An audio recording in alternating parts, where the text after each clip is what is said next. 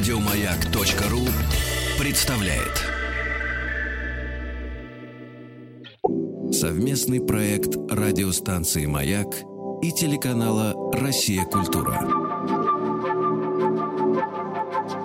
Белая студия. Сегодня в «Белой студии» самый знаменитый и любимый публикой исполнитель русского романса – в его репертуаре как городской роман с 19-го, начала 20 века, так и авторская песня таких мастеров, как Булата Куджава, Александр Вертинский, а также французские, итальянские, неаполитанские, английские песни. В дни Великого Поста он выступает с уникальной программой песен «Молитва». В этом году он стал одним из членов жюри Всероссийского конкурса юных талантов «Синяя птица», финал которого собрал на одной сцене юных исполнителей и метров культуры – от Юрия Башмета и Дениса Мацуева до Александры Пахмутовой и Евгения Крылатова. Роль наставника талантливых детей открыла новую грань личности нашего гостя, как человека, умеющего не только видеть талант, но и направить в нужном направлении начинающего артиста. В белой студии обладатель премии «Триумф», певец, народный артист России Олег Погудин. Олег, я очень рада вас видеть в Белой студии. Мы с вами провели много прекрасных часов вместе с талантливыми детьми на конкурсе «Синяя птица». Чудесных часов. Но начнем мы с вашего детства, тем более, что вы сами были юным талантом. Да. В 7 лет вы начали заниматься музыкой, в 9 вы стали солистом уже, да? Хора... Детского хора Ленинградского радиотелевидения. Детского хора Ленинградского радиотелевидения. Хор проходил вот вместе. Нельзя сказать параллельно, это для меня было существование счастливое и очень важное. Но все-таки это было вместе, вот со школой. Мы, кстати, часто задавали этот вопрос ребятам, которые участвовали в «Синей птице» сейчас, как они совмещают вот занятия музыкой с естественной какой-то жизнью детей, у которых есть какие-то товарищи во дворе, в школе. А когда я стал появляться на телеэкране, вот это, конечно, вызывало такое некоторое, э, да не должен говорить зависть, не, не, не столько, не на отражение, даже ревности. Вот, угу. спасибо, вы мне помогли, помогли со словом. Но мутация, я заканчиваю петь э, в детском хоре, где-то там 14 лет, и два года я реально учусь в своей школе, обычный, как обычный советский школьник. С хорошим правда, очень, очень хорошим классом. Знаете, вот когда э, э показывают приключения электроника, э, угу. это про мое детство. В том числе я пел «Крылатые качели», естественно, в э, детском хоре много-много раз. Но не только и поэтому. Да, такая была школа.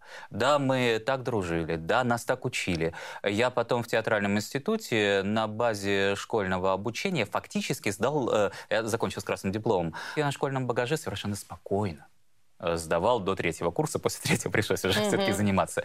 Предметы э, вот по теории в высшем учебном заведении, одном из лучших э, в Отечестве. Mm-hmm. А, так что школа э, была вот по-настоящему реально счастливой. И знаете, когда на «Синей птице» девочка запела «Прекрасное далеко» из э, фильма «Гости из будущего, камера, не знаю, поймала на меня тогда или нет, но иногда приходится объяснять свои реакции. А у меня слезы всегда, когда я слышу эту песню. Я обожал эту песню в детстве, я могу сейчас спеть, вот, но сейчас она у меня связана с моим поколением, которое вот э, в 85 году закончило школу, и поколение этих вот счастливых детей из электроника, которое вступило э, в очень тяжелую полосу жизни, которая на них обрушилась. Вот. Это и э, мои сверстники, которые вынуждены были совсем мальчишками воевать и гибнуть в Афганистане. Это рухнувшая э, страна. Э, в 90 я закончил в 85 году школу, в 90-м я закончил институт. И я ушел из школы, началась перестройка, а я закончил институт и прекратил существование Советского Союза. То есть э, это поколение, когда ты э, вспоминаешь и поешь «Прекрасное далеко не будь ко мне жестоко», я очень хорошо знаю, что это далеко оказалось не совсем прекрасным, иногда ужасным, и оно было жестоким. Э, изменило ли это мое ощущение к этой конкретной и ко всем песням? Вообще нет, нисколько. Вы замечательно совершенно сказали про эту песню. У меня тоже слезы на глазах. Я, правда, чуть-чуть более позднее поколение, но тем не менее мне очень понятно то, о чем э, вы сейчас говорили. И у меня тоже слезы. И электроник вызывает, и, и гости из будущего. А вы сказали о том, что э, когда сломался голос, вы из солиста хора превратились в обычного ученика. И э, прежде чем вы снова стали в таком смысле слова солистом, да, то есть которым вы являетесь сейчас, безусловно, да, прошло какое-то определенное время, период, когда вам нужно было снова искать свою ноту, свой голос, насколько для вас это было трудно? Э, мутация прошла стремительно. Это заняло 2-3 месяца. Просто мне настолько понравилось быть обычным одноклассником, вот. Я хорошо учился в школе, кстати, тоже. И вот это вот было счастье, знаете, вот два года всего быть обычным, вот э, одноклассником, но я не прекращал петь, буквально на 2-3 месяца. То есть вот эта гитара в моих руках на самом деле появилась вот в этих классах угу. для того, чтобы как раз э, с компанией, со своими э, что-то петь. А в 15 я пошел в консерваторию прослушиваться. Вот. Это, вы знаете, такая еще... Э, я не могу сказать, что я провинциал, но вот поразительный заповедник такой, э, угу. Красное село, которое которая вроде бы и в Петербурге, и в Ленинграде, вроде бы нет. Я обладал достаточно э, нормальной, и хорошей, красивой непосредственностью. То есть да. я делал поступки... Наивностью. А, наивностью, да, спасибо. Да. Вот, которые человек, э, воспитанный вот уже в определенной культурной среде, он бы себе побоялся позволить. Вот я поехал в консерваторию и прослушался. 15 лет, ну что понятно, что это видно сразу все. Но э, получил ответ, что э, молодой человек, цитирую, прослушивается хороший звонкий тенорок, вот, но вам надо приходить поступать года через три. Вот. Если хотите, то поступайте в училище при консерватории. А, было бы это сейчас я бы так и сделал. Но тогда училище э, вот звучало, ну, как бы как-то странно. ВУЗ в обязательном порядке, все, родители, э, научные сотрудники, обязательно все, пошел и, и пошел в ВУЗ. Вот. Спасибо маме, на самом деле. Вот. Она говорит, слушай, может, тебе в театральный попробоваться? Вот буквально это разговор такой на, на кухне. Я думаю, ну почему не попробоваться в театральной? И вот это был роковой шаг, э, роковой в, в разных смыслах. То есть я из-за этого поступка не стал в конечном итоге э, оперным певцом, о чем мечтал всю свою сознательную жизнь, мечтаю до сих пор, хотя сейчас уже понятно, что это невозможно. Вот. Но благодаря этому поступку я стал тем, кем я сейчас являюсь, а таких э, на данный момент нет. Такие были, такие будут абсолютно точно. Но вот в данный конкретный момент... Вы э, один. И, честно говоря, э, я э, умом и как бы опытом своим, я счастлив своему этому месту, я благодарен э, судьбе, Богу за то, что я на этом месте. Но желания мои меня постоянно уносят туда, на оперную сцену. Вот. Это, это такой вот внутренний, это не разлад, но а, такая какая-то постоянная царапина, которая вот все время душе не дает покоя. Ленского петь. Да, Ленского. Ленский вообще на самом деле идеал. Вот э, там, наконец, перед зарей, склонясь усталой головой на модном слове «идеал», тихонько Ленской задремал. Вот это про меня. Это точно совершенно. Хотя, э, вы знаете, э, каким-то образом, э, каким-то поразительным, парадоксальным, это все-таки удается выполнять, но, как многое в нашей жизни бывает, не так, как мы желаем, не прямо, а так, как угодно э, тому, кто тебя ведет по жизни. То есть, на самом деле, я сейчас выхожу на сцену всегда не как певец, я выхожу как поэт. Когда меня, спра- меня спрашивали об этом неоднократно, а вот в чем секрет? Я говорю, секрета нет особенного. Угу. Вот, просто я не выхожу петь песню. Те слова, которые я произношу сейчас на сцене, это мои слова. Спасибо театральному институту вот, и педагогам, а, которые и объяснили, и научили, научили присваивать, этому. в хорошем смысле, в том Однозначно. смысле, в котором... А это просто актерская терминология, да. присваивать. Да. Вот, э, без этого, собственно говоря, выходить на сцену-то незачем. Это мои слова. Они рождаются сейчас в моем уме, в моем сердце. И э, я абсолютный хозяин в данный конкретный момент, в эту секунду, слов Пушкина, Лермонтова, Тютчева, э, не знаю, там, иностранных э, слов. Почему для меня важно петь серьезные произведения на языке оригинала? Для меня слова э, значат столько же, сколько музыка. И я выхожу к людям как поэт, вот этот жар сердечный, он для меня естественный совершенно, а, вот, но а, естественный сердечный жар э, вот в жизни, в быту или там даже, не знаю, в каких-то там поступках, это одно, а на сцене это все-таки немножко другое. Ты его должен преподнести, и мало того, еще сделать это убедительно. И в моем случае красиво. Я лирический певец. Угу. То есть вот как, угу. как, как ни, ни крути, красиво, причем не обязательно с красивостью. Ваш любимый Федор Михайлович Достоевский. Вы «Идиот» перечитываете, э, вы регулярно. признавались регулярно, да. И Федор Михайлович вам близок не только вот этим произведением, но и вообще всей своей как бы жизненной философией. Знаменитая его фраза «Красота спасет мир». Вот где-то это близко, наверное, к тому, как вы красоту понимаете. Потому что Федор Михайлович, он ведь и внешнюю красоту тоже относил к той красоте, которая должна спасти мир. Когда увидел Мышкин портрет э, Настасьи Филипповны... Красота — страшная сила, да. когда увидел портрет. Но он сказал, страшная сила, понимаете, вот страшная. Страшная в том смысле, что разрушительная, или страшная в том смысле, что э, очень мощная. Кабы добра, Кабы вот добра что была. он сказал. Кабы добра была, да. Вот. Это очень мощное оружие, если оно на стороне света. Достоевский религиозный. Он религиозный человек, он религиозный писатель. Вне этого контекста невозможно обсуждать философию Достоевского. Невозможно. Знаю сейчас, почему меня пленил Достоевский, э, причем «Преступление и наказание», роман, который мы должны были проходить э, в средней школе. И из класса прочли его всего два человека, а я прочел его за два дня. Я не спал, я просто я сидел, я, я туда ушел. Вот для меня просто остановился мир. В общем, не самое, мягко говоря, приятное произведение. А, вот. Но после этого, э, когда меня спрашивают иногда, ну, почему вам, чем вам близок Достоевский, я не могу ответить толком. Это как романс. Это язык, на котором я говорю. Это я бы мог написать. Вы с ним одной крови, да? Э, да.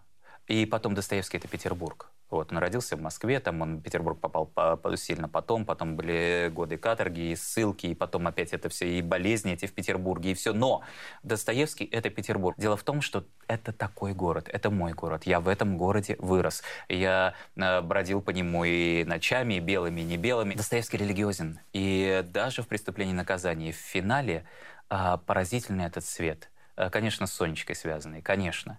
А вот. И э, у меня была детская убежденность еще, и до сих пор я хочу так верить, что Сонечка его спасет в конечном итоге. В конечном итоге она, кстати, спасла всех каторжников, ведь ее полюбили все, она как ангел да. там э, была. Что касается идиота, ведь э, есть на полях пометка самого Достоевского «Князь Христос». Что еще можно больше как бы по этому поводу сказать? И в этом смысле красота спасет мир, конечно, это формула религиозная. Красота, безусловно, в первую очередь духовная, во вторую очередь душевная, но мы видим в первую очередь красоту физическую. Она нас притягивает, она нас привлекает, и дальше она накладывает ответственность и на э, обладающего красотой, и на наблюдающего за этой красотой. Поэтому ах, как бы добра была. Я не могу сказать, что я воспринимаю это произведение как философское. Для меня это наслаждение, прежде всего эстетическое. Белая студия. Сегодня в Белой студии народный артист России Олег Погудин. На самом деле философия – это люблю думать. Любовь к мудрости, да. Лю- люблю мыслить, люблю искать смысл. Понимаете? То есть это, во-первых, любовь. То есть что-то, что мне нравится, то, чем я занимаюсь Вы же знаете, Даша, что греки, у греков для глагола «любовь» три разных глагола. Филия и агапи и эратовумене. Это разные виды любви. Это в нашем языке вроде бы, с одной стороны, у нас бедное э, количество слов для обозначения любви, с другой стороны, оно у нас всеобъемлющее.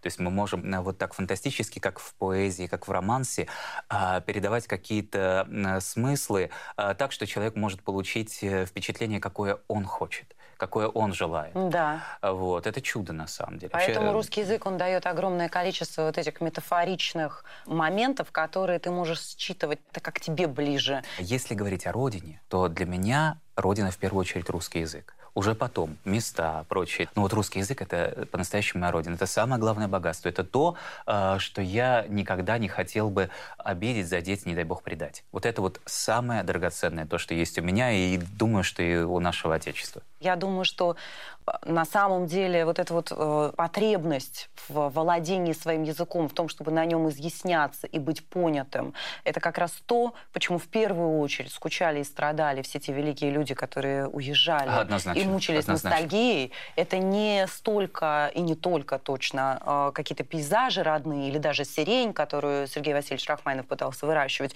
сколько для Сергея Васильевича человека музыкального язык русский, который вообще, если слушаешь музыку э, Рахманинова, ты просто понимаешь, что только человек, который владеет русским языком и был на этом языке взросшен и воспитан, Однозначно. может писать такую музыку.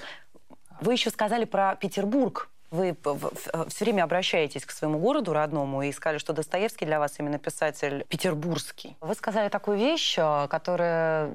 Я обратила на это внимание, что Петербург — это город, который живет с таким внутренним обещанием величия. Он так построен, он так спроектирован. Эти гигантские соборы, а, проспекты, дворцы. дворцы.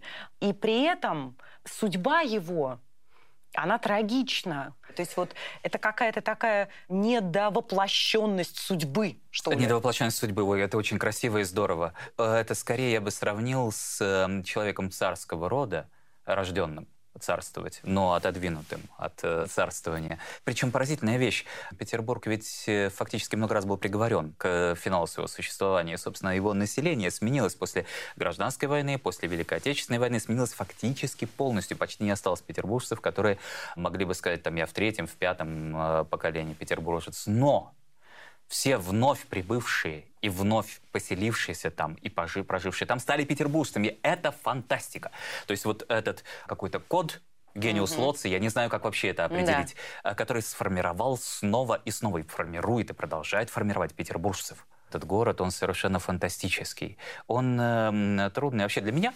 Вот я там родился, вырос и прожил большую часть жизни, я там состоялся. А я не могу без Петербурга совершенно никак. То есть мне нужно туда возвращаться, я поэтому не уезжаю туда, там прописан, у меня там все эти самые эм, э, налоги, там все что угодно. Это все там, в Петербурге, э, вот, остается. И, в принципе, я делаю это специально. Я держу себя там, потому что я без этого города не могу. Но физически мне жить там э, очень трудно. Вообще Петербург, по-моему, наполнен такими противоречиями, и они вот ускользающая красота. Она вроде бы фундаментальная. Гранитные набережные, там Александрийский столб чего стоит, который сам на своей массе стоит, этот гигантский э, монумент.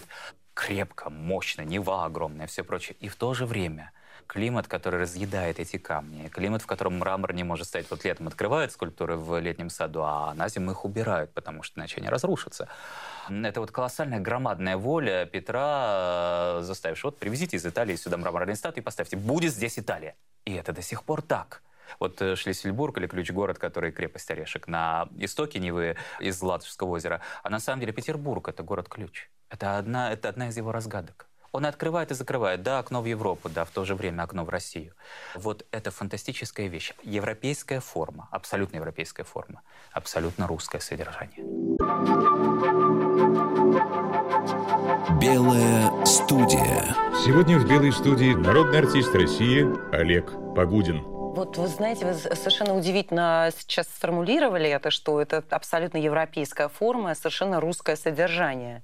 То есть э, насколько комфортно русскому содержанию, условно говоря, в Москве или там в Орле, или, э, и, и насколько ему приходится сталкиваться с самим, с самим собой в Петербурге. И вот это столкновение, оно, может быть, и есть предмет вот всех этих изучений того, что, условно говоря, маленький человек в Москве, он и не ощущает себя маленьким, он как бы абсолютно растворен в, в том, что Москва предоставляет. В ней есть любые возможности быть маленьким, большим, таким, сяким, талантливым или не очень умным. Москва гораздо здоровее. Москва гораздо более здоровый город. Ну вот, понимаете, почему про Москву? Здесь интересно еще, знаете, такой момент. Вот э, вас называют серебряный голос, да, и вот есть серебряный век, допустим, да, там есть поэты Серебряного века. А, и это не менее почетно, чем Золотой век или вообще золото. Вот мне кажется, что Петербург, в нем вот эта вот серебряность, при том, что там золото э, тоже в плане архитектурного, Да, едва не больше, чем в Москве. Едва да. ли не больше, чем в Москве. Но, тем не менее, вот Москва золотоглавая, вот да. это очень про Москву. Вот она вот такая вся избыточная, невероятно. Я очень люблю Москву, я всю жизнь здесь Москва как раз. Золотоглавая – это абсолютно точное определение. Вот, опять-таки, восходящее к идее Третьего Рима, понятно, вот если говорить об истории и философии. Но, и по сути, э, Москва сложный город, но Москва могучий город. Вот, она действительно золотоглавая. А вот эта серебряность, вы же не претендуете на то, что, чтобы вас называли золотым голосом. Вам комфортно вот в этом определении серебряный голос. Конечно. голос. Оно вам подходит. Конечно. Оно как бы вам, а, как тот фраг, оно вам да, идет. вы абсолютно правы. Это очень точное определение. Во-первых, тембра голоса. Поэтому смешно э, было бы не только обижаться, а рассуждать. Кроме того, это абсолютно точное отнесение к Серебряному веку. А городской романс — это мой основной репертуар. Он, в принципе, ровесник Серебряного века. Вот, и, наконец, это Петербург. Вы абсолютно правы. Это «Белые ночи», это «Северный город», это частый иней, это вот висящий Нева дождь, даже э, Нева свинцовая, она не серебряная. Ну, либо она... Она как амальгама, она как вот... Да, вы правы, да? на, на амальгаму бывает очень похоже. А вот, вообще, когда в Петербург заходит солнце, не так это часто бывает, но город становится совершенно невероятно прекрасным, и то, что эти мгновения или там, ну, часы короткие, э, делает их совершенно бесценными.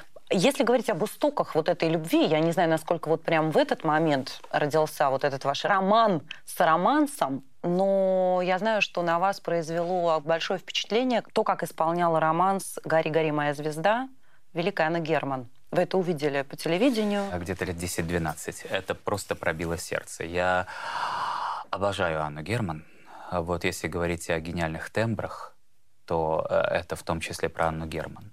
Она невероятная совершенно, но этот фильм, а там не только ее пение, э, очень простой на фоне э, берез, по-моему, а еще по черно-белому телевизору это смотрел, э, растворялась фотография. Портрет сначала яркий, а потом вот он уходил, уходил, уходил, уходил, и звучал этот небесный голос, в котором невероятное количество печали и совсем нет тоски.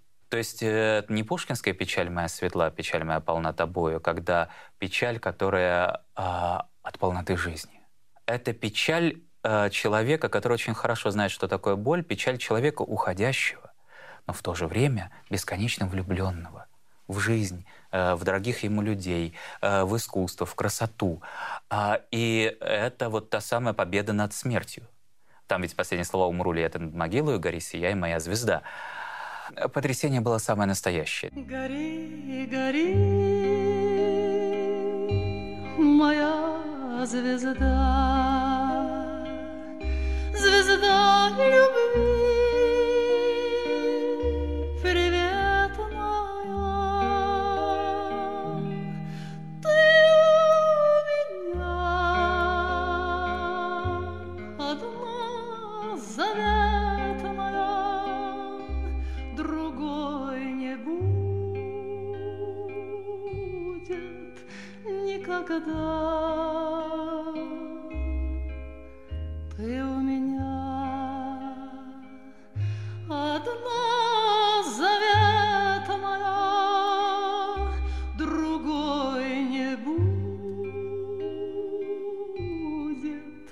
Никогда. Много позже когда я э, стал петь великую, на самом деле, песню Александры Пахмутовой «Надежда», для меня э, Анна Герман была первым главным ориентиром. Я считаю, что она лучшая исполнительница этой песни. Вы знаете, в каких-то потрясающих, э, едва уловимых, для публики вообще неуловимых вещей, для профессионалов уловимых. Вот это вот «В небе незнакомая звезда». Просто вот э, агогичность некоторая, чуть более протяженная, даже не фраза, слог, слово. И вдруг это, это не просто явление искусства, вдруг это явление счастья. Э, но она из, она из разряда гениев, на гениев мы должны равняться.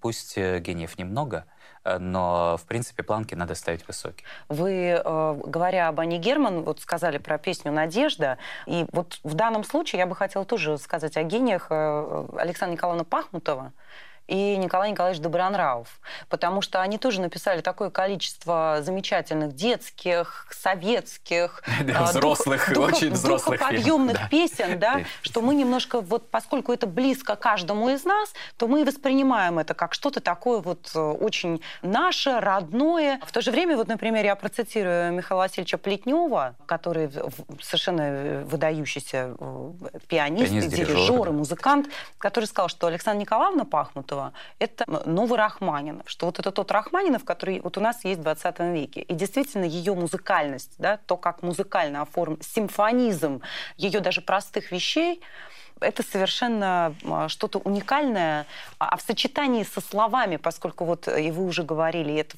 факт, что э, русская музыка, она идет рука об руку с текстом, с звучанием русского языка, в сочетании с поэзией Николая Николаевича, это рождает вот эти уникальные, как, допустим, слово «надежда», да, или слово «нежность».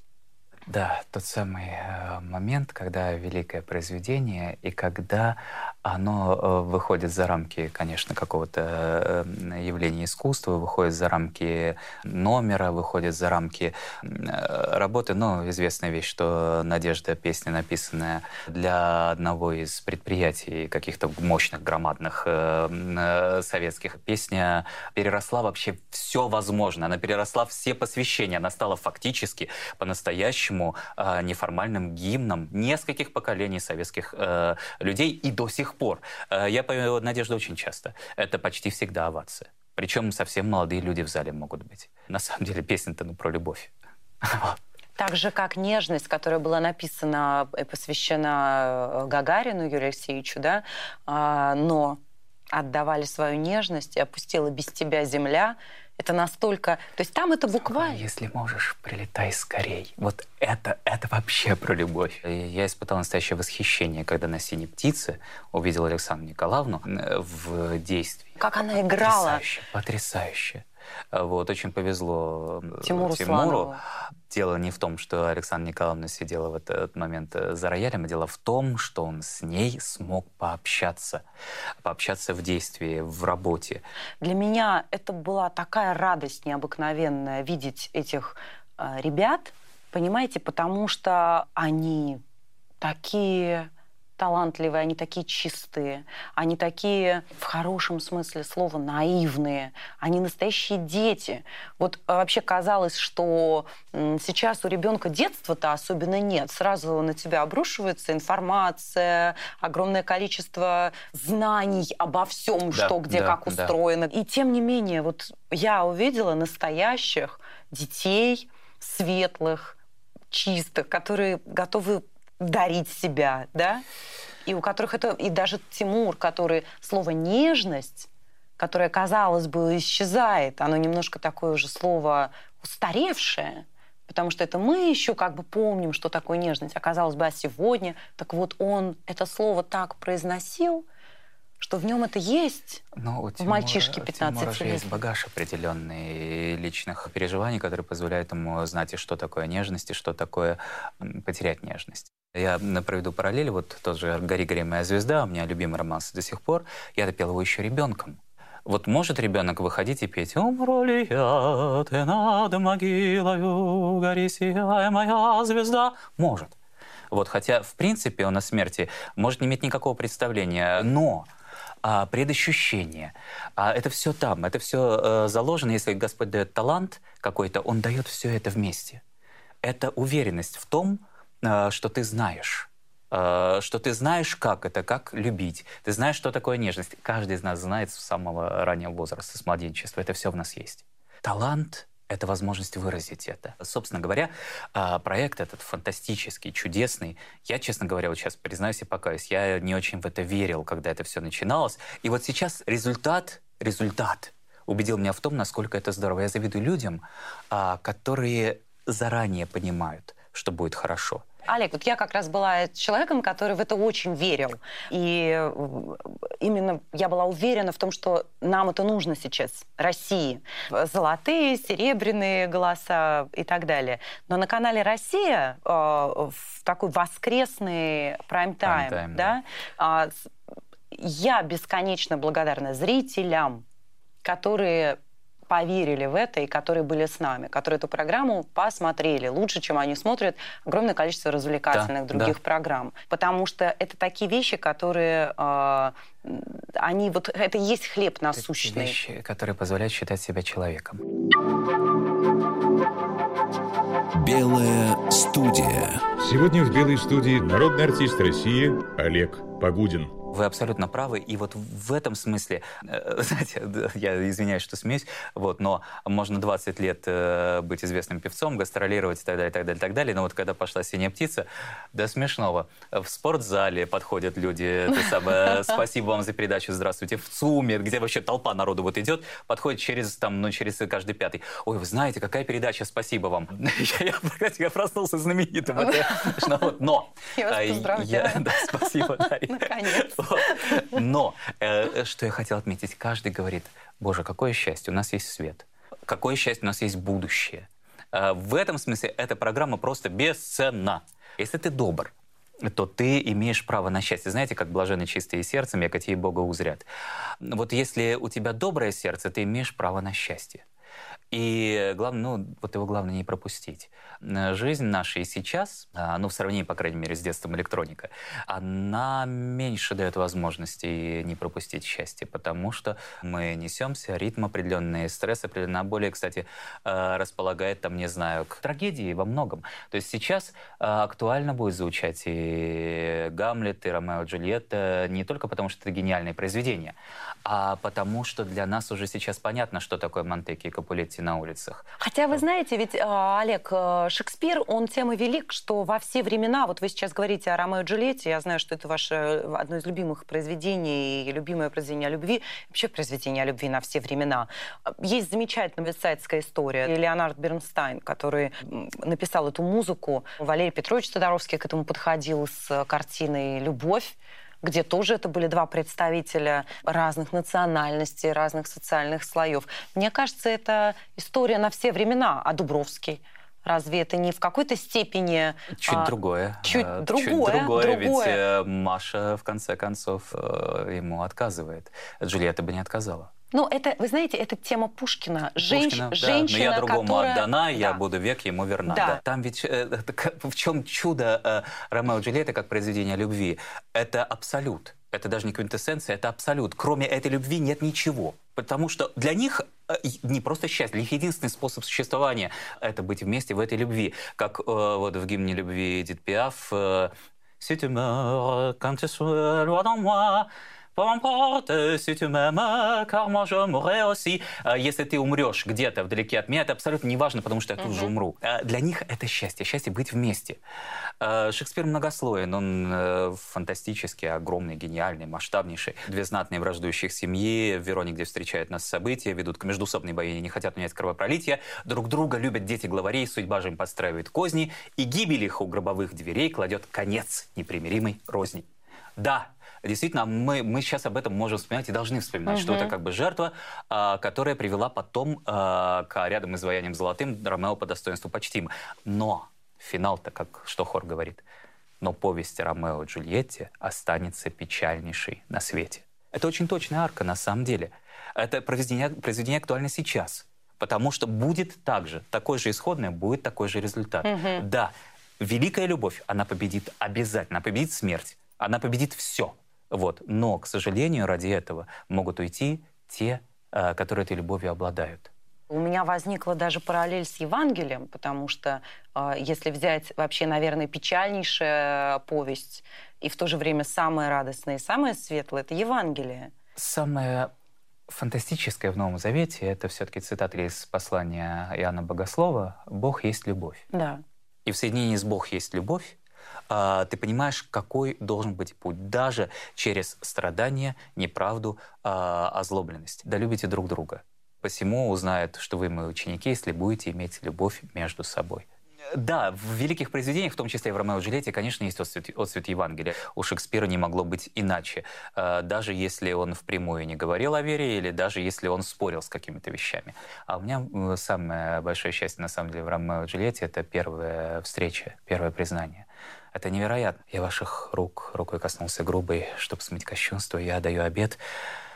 К угоднице с паломничают губы и зацелует святотатство след. Джульетта. Святой Отец, пожатие рук законно, пожатие рук изыск — естественный предмет, а поклонники святыням бьют поклоны, прикладываться надобности нет, однако губы нам даны на что-то. Святой Отец молитвы воссылать. Так вот, молитва, дайте им работу, склоните слух ко мне, Святая Мать. Я слух склоню, но двигаться не стану. Не надо наклоняться, сам достану. Целует ее. Вот с губ моих весь грех теперь снят.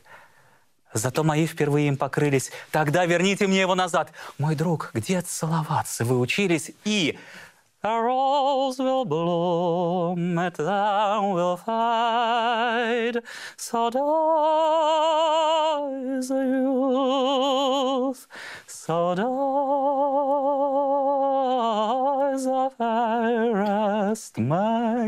Спасибо вам огромное, Олег, за э, то, что вы нам подарили сейчас просто кусочек фильма Франко Дзефирелли.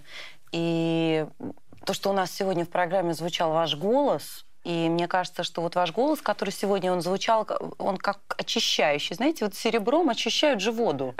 Мы все-таки вернулись к этому. Да.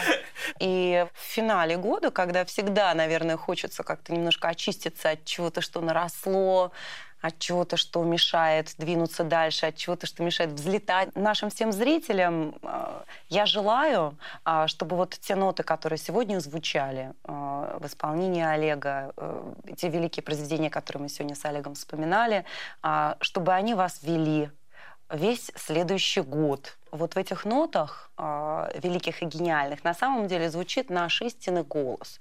Вот наш истинный голос, голос нашей души, он звучит так. Не сбивайтесь с этих нот. Но учитель на касках блистают рога, черный ворон кружит над крестом. Объясни мне сейчас, пожалею дурака, распятие оставь на потом. Онемел спаситель и топнул в сердцах полудной глади ногой. Ты верно дурак, и Андрей в слезах побрел с пескарями домой. Видишь, там на горе возвышается крест, под ним десяток солдат повиси-ка на нем,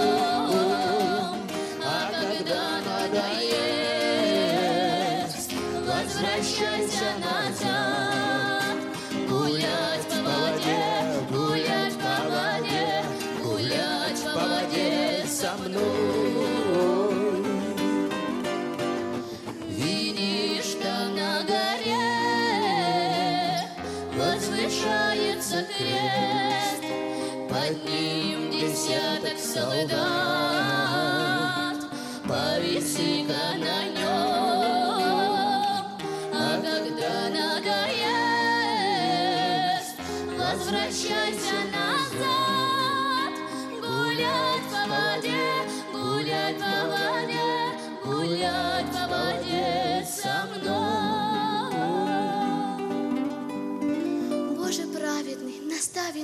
путь истинный. Совместный проект радиостанции «Маяк» и телеканала «Россия. Культура». Белая студия. Еще больше подкастов на радиомаяк.ру.